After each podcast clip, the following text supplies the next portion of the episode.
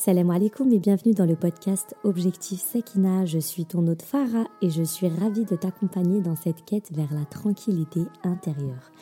Dans ce podcast, on explore ensemble différents sujets liés à la vie de la femme avec pour objectif de ressentir la Sekina dans notre quotidien. Chaque épisode sera une occasion de se ressourcer, de se motiver et de puiser dans les enseignements de l'islam pour trouver des réponses à nos questionnements. Ensemble, on découvre comment intégrer notre foi dans notre vie de tous les jours en harmonie avec notre rôle de femme active, étudiante, professionnelle ou encore mère de famille. Nous partageons des conseils pratiques, des réflexions inspirantes et des rappels spirituels pour cheminer sur le chemin de la Sekina et atteindre un équilibre épanouissant. Reste connecté puisque chaque semaine je te réserve un nouvel épisode plein de positivité et de bienveillance. Ici, c'est ta safe zone N'oublie pas de t'abonner pour ne rien manquer et de partager ce podcast avec tes proches qui cherchent eux aussi à trouver la Sekina. C'est parti, bismillah.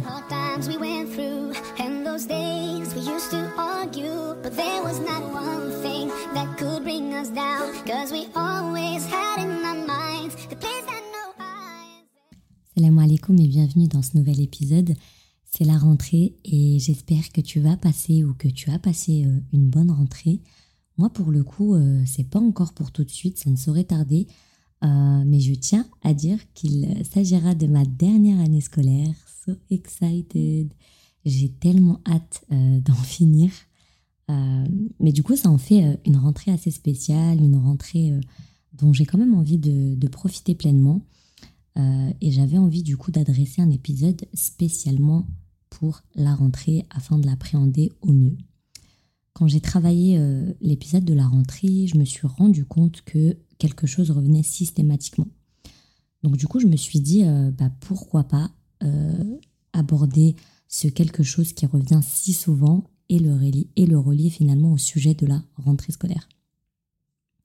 alors, même si tu as fini les études et que pour toi la rentrée scolaire, on va dire que ça marque pas le début spécialement d'une nouvelle année, euh, moi, je sais que j'aime bien dire que l'année finalement commence plutôt en septembre qu'en janvier.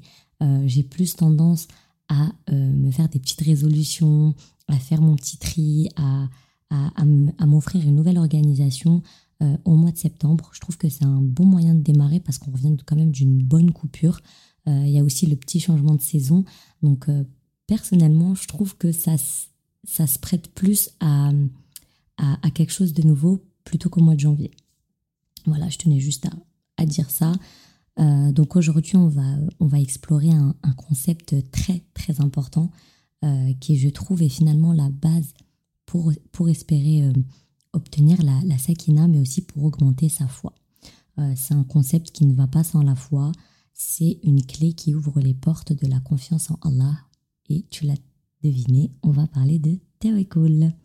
Donc installe-toi confortablement laisse les soucis de côté.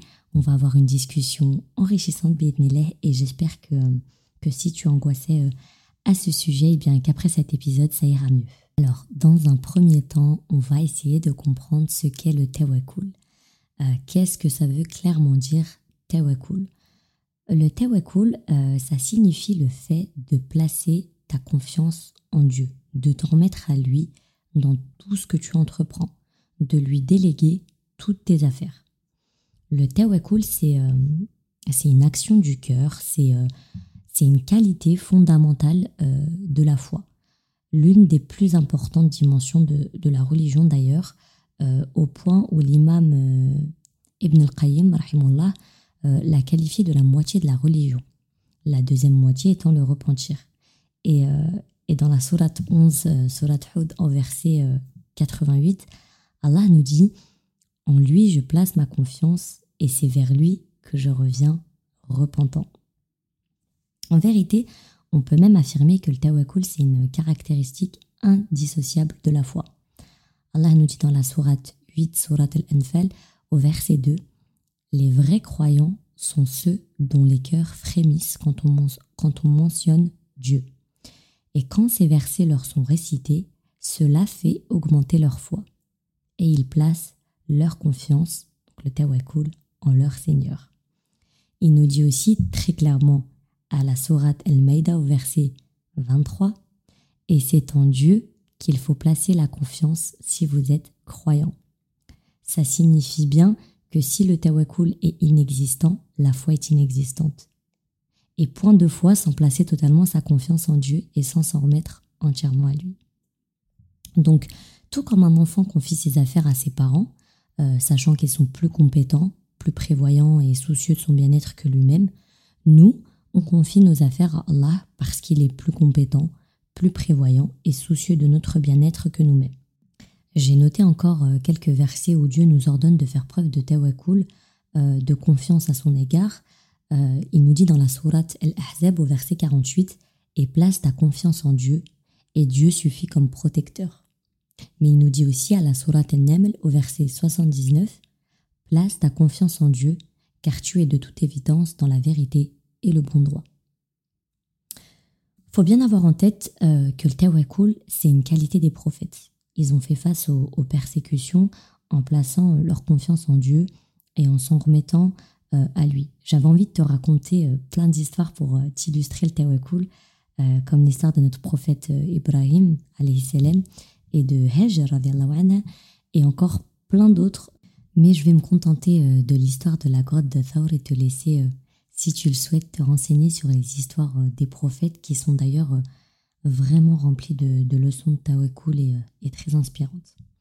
Donc, quand le prophète Mohammed et Abu Bakr anhu, se sont réfugiés dans la grotte pour échapper aux Qurayshites, Abu Bakr a ressenti une certaine anxiété euh, bah, parce qu'ils étaient à leur trousse. Euh, ils étaient euh, bah, à leur trousse pour les tuer, donc leur vie était, était en jeu. Et dans un élan de préoccupation pour la, sécurité du prophète, sallallahu alayhi wa Abu Bakr anhu, a exprimé sa crainte que les ennemis puissent les repérer. Et il a dit Ô messager d'Allah, s'ils regardent sous leurs pieds, ils nous verront sûrement.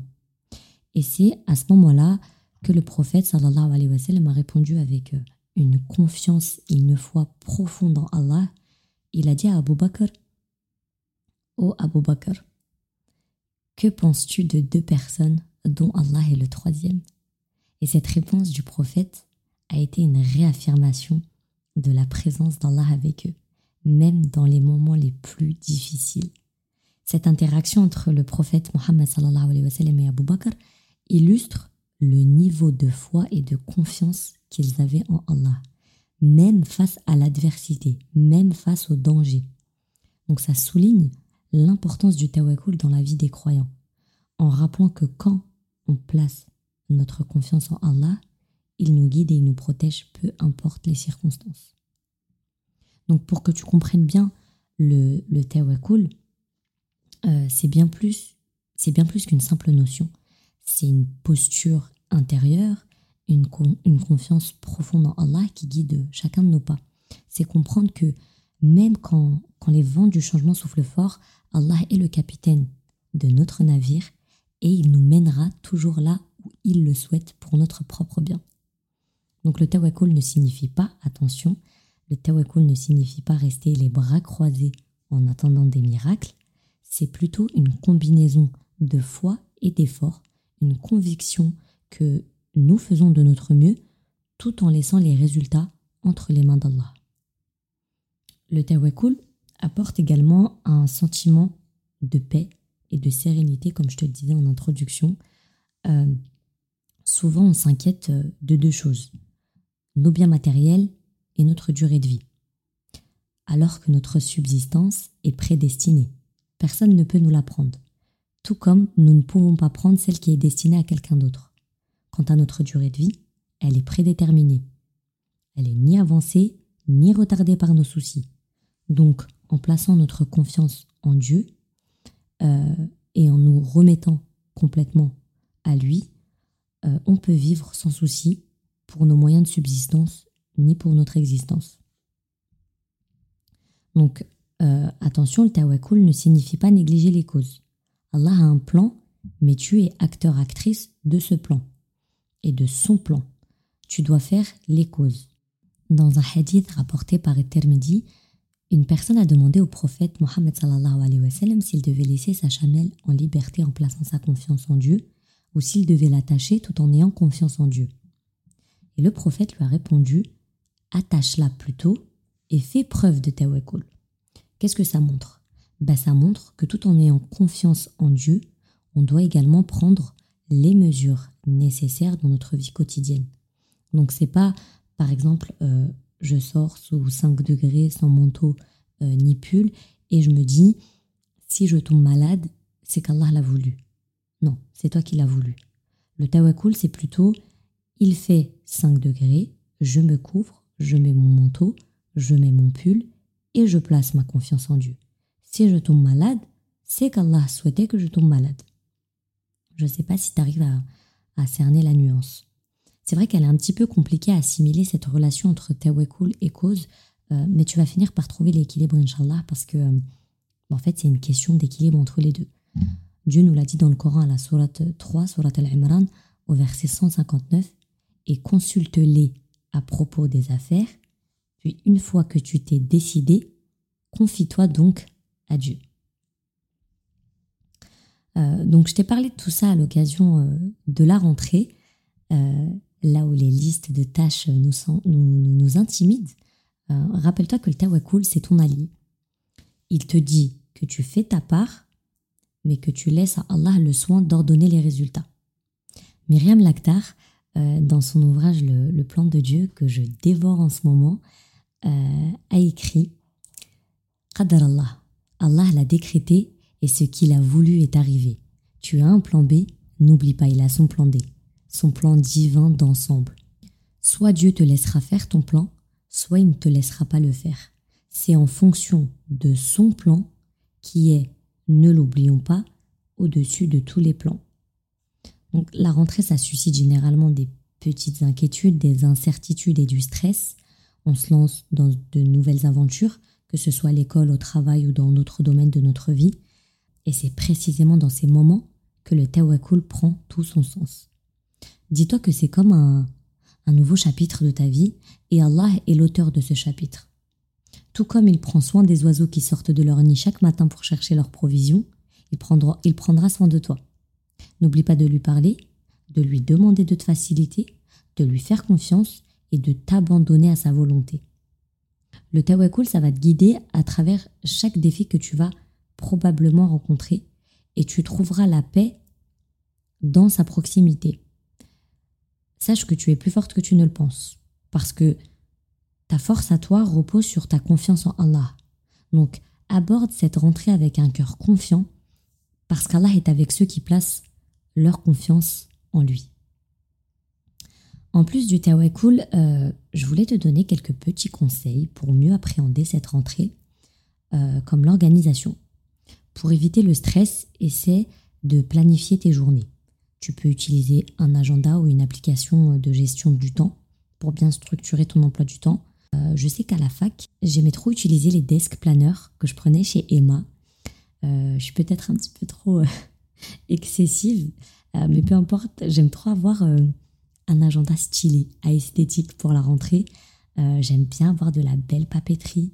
ça me fait vraiment du bien. Ça me donne envie de la sortir, d'écrire dedans. Euh, je suis trop contente de préparer mon sac quand j'ai des belles choses. Euh, ça peut ne pas être ton cas, mais je te raconte ça si jamais euh, n'as jamais testé. Moi, je sais que ça me fait du bien et, j'ai l'impression d'être hyper organisée. Ça me donne envie même de maintenir cette bonne organisation. Ensuite, il y a la routine du matin. Commence ta journée par une routine matinale apaisante. Quelques minutes de méditation si c'est ton truc, la lecture d'une sourate, euh, moi, j'avoue, je ne sais pas si c'est la meilleure chose parce que c'est en rapport avec les écrans. Donc, si ça peut être quelque chose qui n'a pas de lien avec les écrans, c'est mieux. Euh, mais moi, je me lève toujours deux heures avant d'aller en cours parce que euh, stressée que je suis, je veux pas de stress le matin. je veux prendre mon café tranquillement et je me lance une petite vidéo réconfortante qui me fait du bien, que je regarde, que voilà, qui, me réveille tout doucement. Et puis ensuite, euh, je me lance dans ma préparation. Ensuite, euh, il y a la gestion du temps. Apprends à gérer ton temps efficacement. Identifie tes priorités, n'aie pas peur de déléguer certaines tâches. Parfois, dire non à des, à des engagements inutiles, c'est pas si grave et ça peut vraiment te soulager. Ensuite, tu as l'équilibre. Donc, il faut que tu veilles à maintenir un équilibre entre, tes responsabilités et ton bien-être. Prends du temps pour toi, pour faire du sport, pour lire ou euh, simplement te détendre. Euh, franchement, ne te mets pas trop de pression parce que c'est le meilleur moyen de tout lâcher et d'avoir euh, une santé mentale en descente. Ensuite, j'ai noté le soutien social. N'oublie pas l'importance de rester connecté avec tes amis ou ta famille. Parler de tes inquiétudes, de ton stress à, des proches, ça t'aide à, surmonter bah, ce, stress et ces angoisses, ainsi que ces inquiétudes au mieux possible, Inch'Allah. Ensuite, euh, j'ai noté l'apprentissage continu. Donc, euh, tu as clairement dû l'entendre des milliers de fois, mais euh, ne te limite pas aux cours que tu prends. Explore de nouvelles opportunités éducatives, cherche à diversifier tes ressources d'apprentissage euh, et à avoir toujours envie d'en apprendre plus. Ensuite, je trouve que ça c'est assez important, la positivité, le mindset. Cultive une attitude positive, c'est hyper important. Focalise-toi sur les côtés positifs de cette période et les opportunités qu'elle a à t'offrir.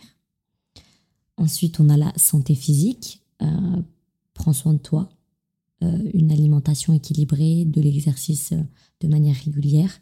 Euh, moi, j'ai trop envie de m'y remettre. Euh, je vais profiter de cette rentrée justement pour me refaire une petite routine sportive euh, et de retrouver d'ailleurs un bon rythme de sommeil parce que tout ça, c'est super essentiel pour ton bien-être. Et enfin, la patience. Sois patiente avec toi-même. La rentrée, c'est stressant, c'est parfois déprimant, mais rappelle-toi que tout le monde rencontre des difficultés et que persévérer, c'est la clé du succès. La rentrée, c'est une nouvelle chance de grandir, d'apprendre et de te rapprocher d'Allah. Donc prends chaque jour comme une bénédiction et Inch'Allah ça va aller. Donc euh, je t'ai beaucoup parlé de Tawakul, je t'ai donné une petite euh, liste de tips pour mieux appréhender euh, la rentrée même en dehors du Tawakul. Mais j'aimerais bien te donner concrètement des solutions pour pratiquer le Tawakul dans la vie de tous les jours. J'ai établi une petite liste de quelques étapes simples mais puissantes pour pratiquer au mieux le Tawakul au quotidien. Le premier point, c'est le fait de faire des invocations, la doa. Avant de commencer chaque journée, chaque étape de la rentrée ou chaque projet, prends quelques instants pour invoquer Allah. Demande-lui sa guidance, sa facilité et sa bénédiction. Rappelle-toi que c'est lui qui détient le contrôle de toute chose. Il attend simplement que tu te confies à lui. Ensuite, planifie et agis avec confiance. Donc on a parlé des causes et c'est exactement ça. Tout en ayant une confiance profonde en Allah, prépare-toi de manière proactive, fais des plans, définis des objectifs réalistes et agis. On le rappelle à nouveau, l'état cool ne signifie pas la passivité. Ça signifie plutôt d'agir avec foi en sachant qu'Allah est là pour nous. Toi tu fais et tu laisses Allah décider. Très important, accepte le résultat. Sois ouverte aux résultats, qu'ils soient conformes à tes attentes ou non. Comprends que chaque résultat est un décret d'Allah. Si les choses ne se passent pas comme prévu, garde en tête que euh, ça peut être protection contre quelque chose que tu ne vois pas. Euh, et je vais te citer d'ailleurs un hadith rapporté par Muslim où le prophète sallallahu alayhi wa sallam dit Écoute bien, sois attentif à tout ce qui t'est utile et demande l'aide à Allah, mais ne baisse pas les bras. Si un malheur te touche, ne dis pas Ah, si j'avais fait ceci ou cela, mais dis plutôt C'est Allah qui m'a prédestiné cela et ce qu'il a voulu est arrivé. Car l'emploi de si, par regret, ouvre les portes aux œuvres du diable. Ensuite, euh, j'ai noté le lâcher prise. Souvent, on est stressé, et encore une fois, c'est mon cas, parce qu'on pense que tout dépend de nous et on porte ce poids sur nos épaules. On se fait mal tout seul. Il faut qu'on apprenne à lâcher prise et à remettre les rênes à Allah. Il faut qu'on prenne conscience que même si on fait de notre mieux, c'est lui qui orchestre les événements. Et sur ça, euh, j'ai été pas mal éduquée. Je te renvoie à l'épisode sur les études supérieures parce que ça m'a... En fait, ça m'a appris ça.